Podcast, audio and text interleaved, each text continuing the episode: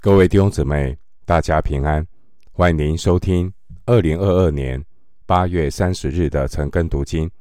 我是廖哲一牧师。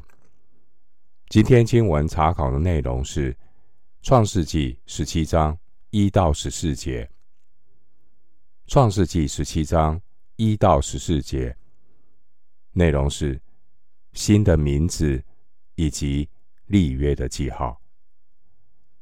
首先，我们来看《创世纪》十七章一到八节。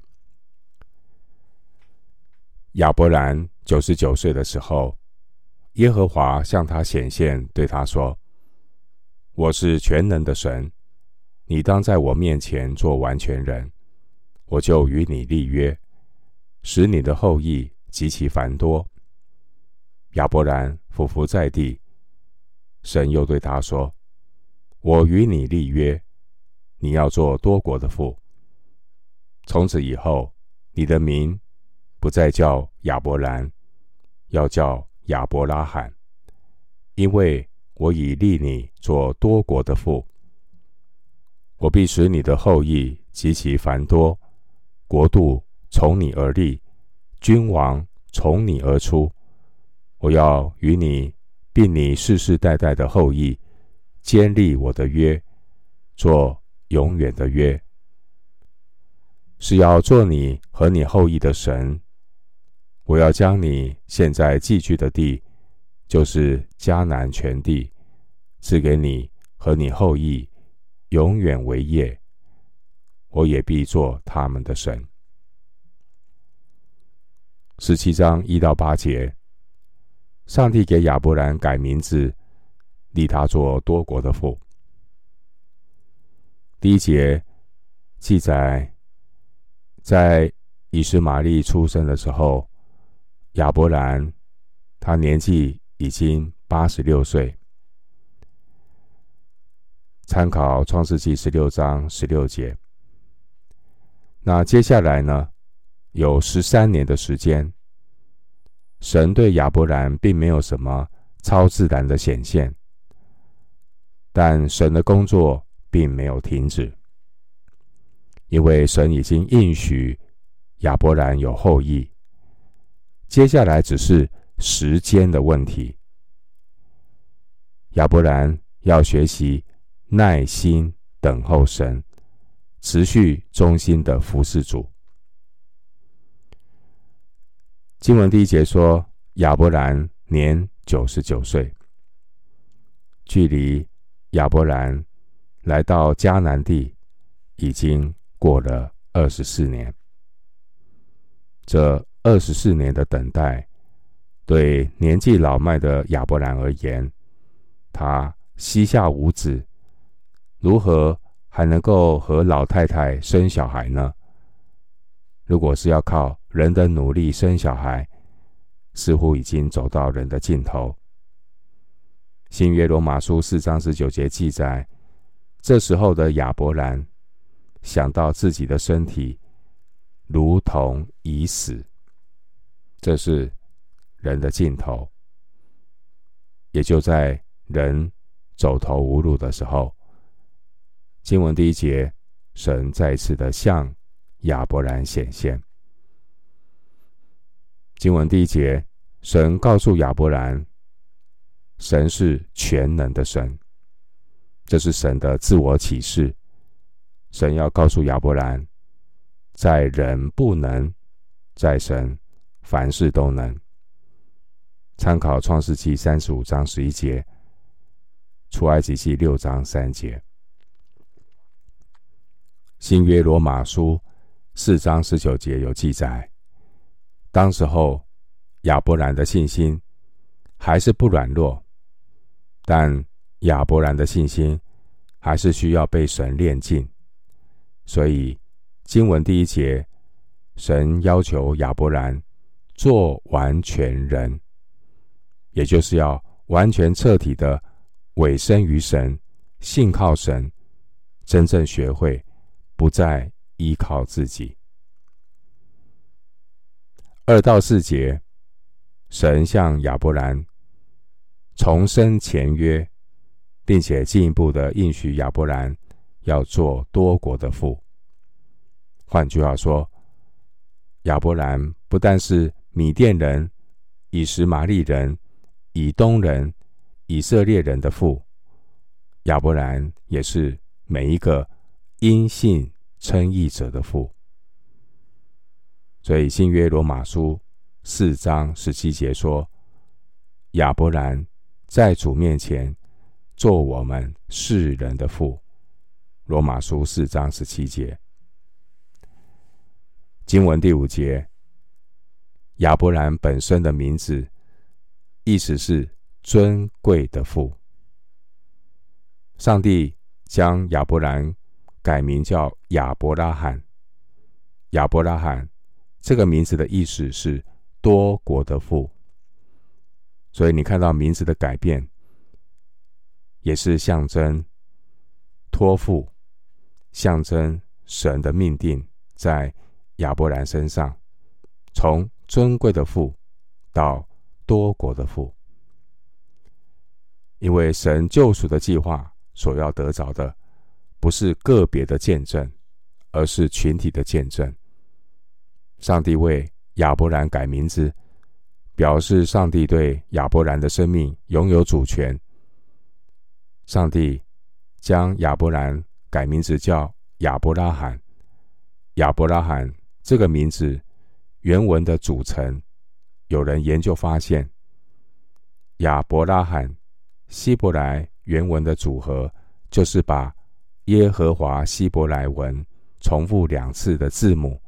加进去亚伯兰，就形成了亚伯拉罕。这是希伯来文名字的结构，而这样的一个含义，表明亚伯兰是属乎神的，我要承受立约的应许。新约启示录二章十七节提到，上帝也要将新的名字赐给。得胜的信徒，回到经文第六节，神给亚伯兰的应许，除了后裔繁衍众多之外，又增加了国度和君王的应许。在往后的历史发展里，我们看到亚伯拉罕的后裔果然建立了许多国度。也出现了许多君王，而其中最重要的一位君王，就是天国的君王耶稣基督。耶稣基督是亚伯拉罕的后裔，马太福音一章一节。耶稣基督是那要来的君王，耶稣基督要在地上建立神的国度。启示录十一章十五节。经文七到八节强调亚伯拉罕之约的焦点，就是神要做亚伯拉罕和他后裔的神。第七节，而这也是圣经中最大的应许，也是最首要、最基本的应许。因为圣经所有其他的应许，包括恩典、赦免、保护、引导、祝福。都是建立在亚伯拉罕之约应许的基础上。上帝的救赎计划就是要得着一批属神的百姓。有一天，当地上的历史结束的时候，启示录二十一章第三节说：“神要亲自与蒙恩得救的人同在，做他们的神。”亚伯拉罕之约的应许。意味着神毫无保留的将自己赐给亚伯拉罕和他的后裔，因此，所有蒙恩的子民也当毫无保留的把自己献给神，永永远远尊耶和华为圣。回到今天的经文，《创世纪》十七章九到十四节。创世纪十七章九到十四节经文说：“神又对亚伯拉罕说：‘你和你的后裔必世世代代遵守我的约。你们所有的男子都要受割礼，这就是我与你并你的后裔所立的约，是你们所当遵守的。你们都要受割礼，这是我与你们立约的证据。你们世世代代的男子，无论是家里生的，是在你后裔之外用银子从外人买的，生下来第八日，都要受割礼。你家里生的和你用银子买的，都必须受割礼。这样，我的约就立在你们肉体上。做永远的约，但不受割礼的男子必从民中剪除，因他背了我的约。九到十四节这段经文，神定割礼作为立约的证据。九到十节经文，神又对亚伯拉罕说，他和他的子孙世世代代，世世代代。要遵守神的约，而立约的方式就是所有男子要受割礼，这是神与亚伯拉罕子孙所立的约。实际上，除了割礼以外，上帝并没有提到其他具体的要求，也没有详细规定哪些要求才是做完全人的条件。前面第一节有提到做完全人，经文只有提到立约唯一的要求，就是用割礼来表明对神的委身。十到十一节提到割礼，这是指切割男性生殖器的包皮，在一些古代的中东民族当中，也有行割礼的习俗。但注意，圣经教导受割礼本身不是约，割礼是神用来作为神与人立约的证据。表明什么呢？表明立约的人与过去的老我，与过去这有犯罪倾向的旧生命切割，并且单单归属于神，不再依靠肉体。腓立比书三章三节，过去上帝与挪亚立约，神与挪亚立约，挪亚不需要做任何的事情；而在亚伯拉罕之约中，神要求亚伯拉罕必须受割礼，作为他未受割礼的时候因信称义的证据。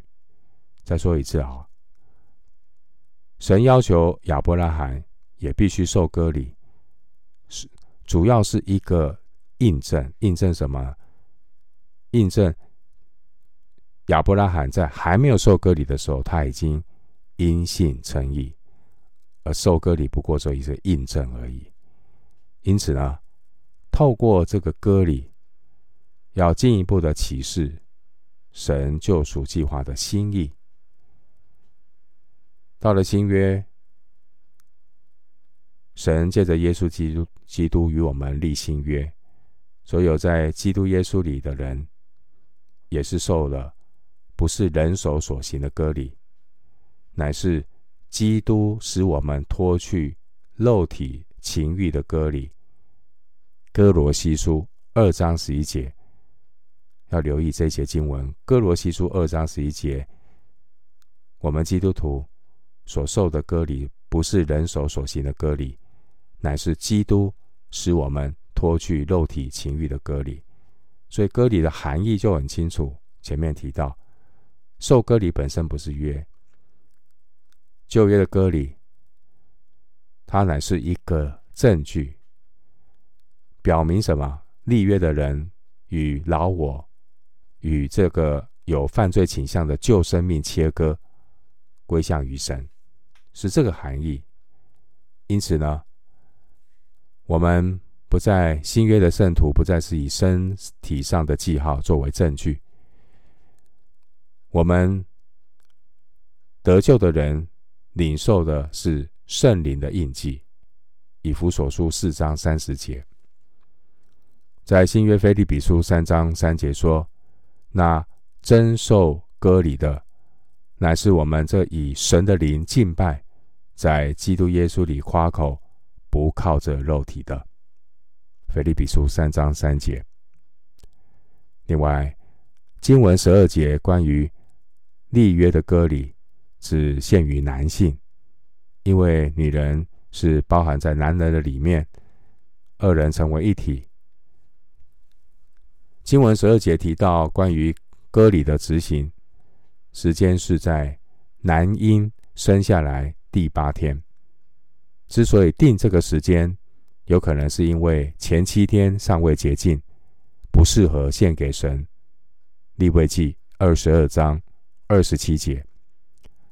后来摩西的律法规定，生男孩的妇女要不洁净七天，然后第八天。才给婴孩行割礼，利未记十二章二到三节，并且第八天也是基督复活的日子，马太福音二十八章一节，第八天象征复活的生命。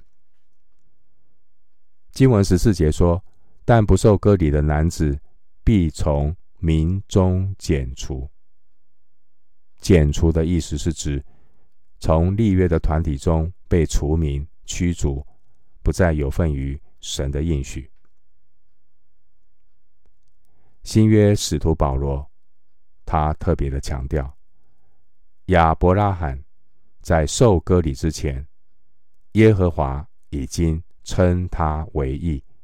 创世纪十五章六节。因此，亚伯拉罕受割礼的含义。是表明他在还没有受割礼的时候，因信称义的印证。参考罗马书四章十一节。新约的基督徒不再是以身体上的割礼作为印证。当我们悔改认罪、信靠耶稣基督的时候，神就赐下圣灵作为领受。救恩的印记，以弗所书四章三十节。我们今天经文查考就进行到这里，愿主的恩惠平安与你同在。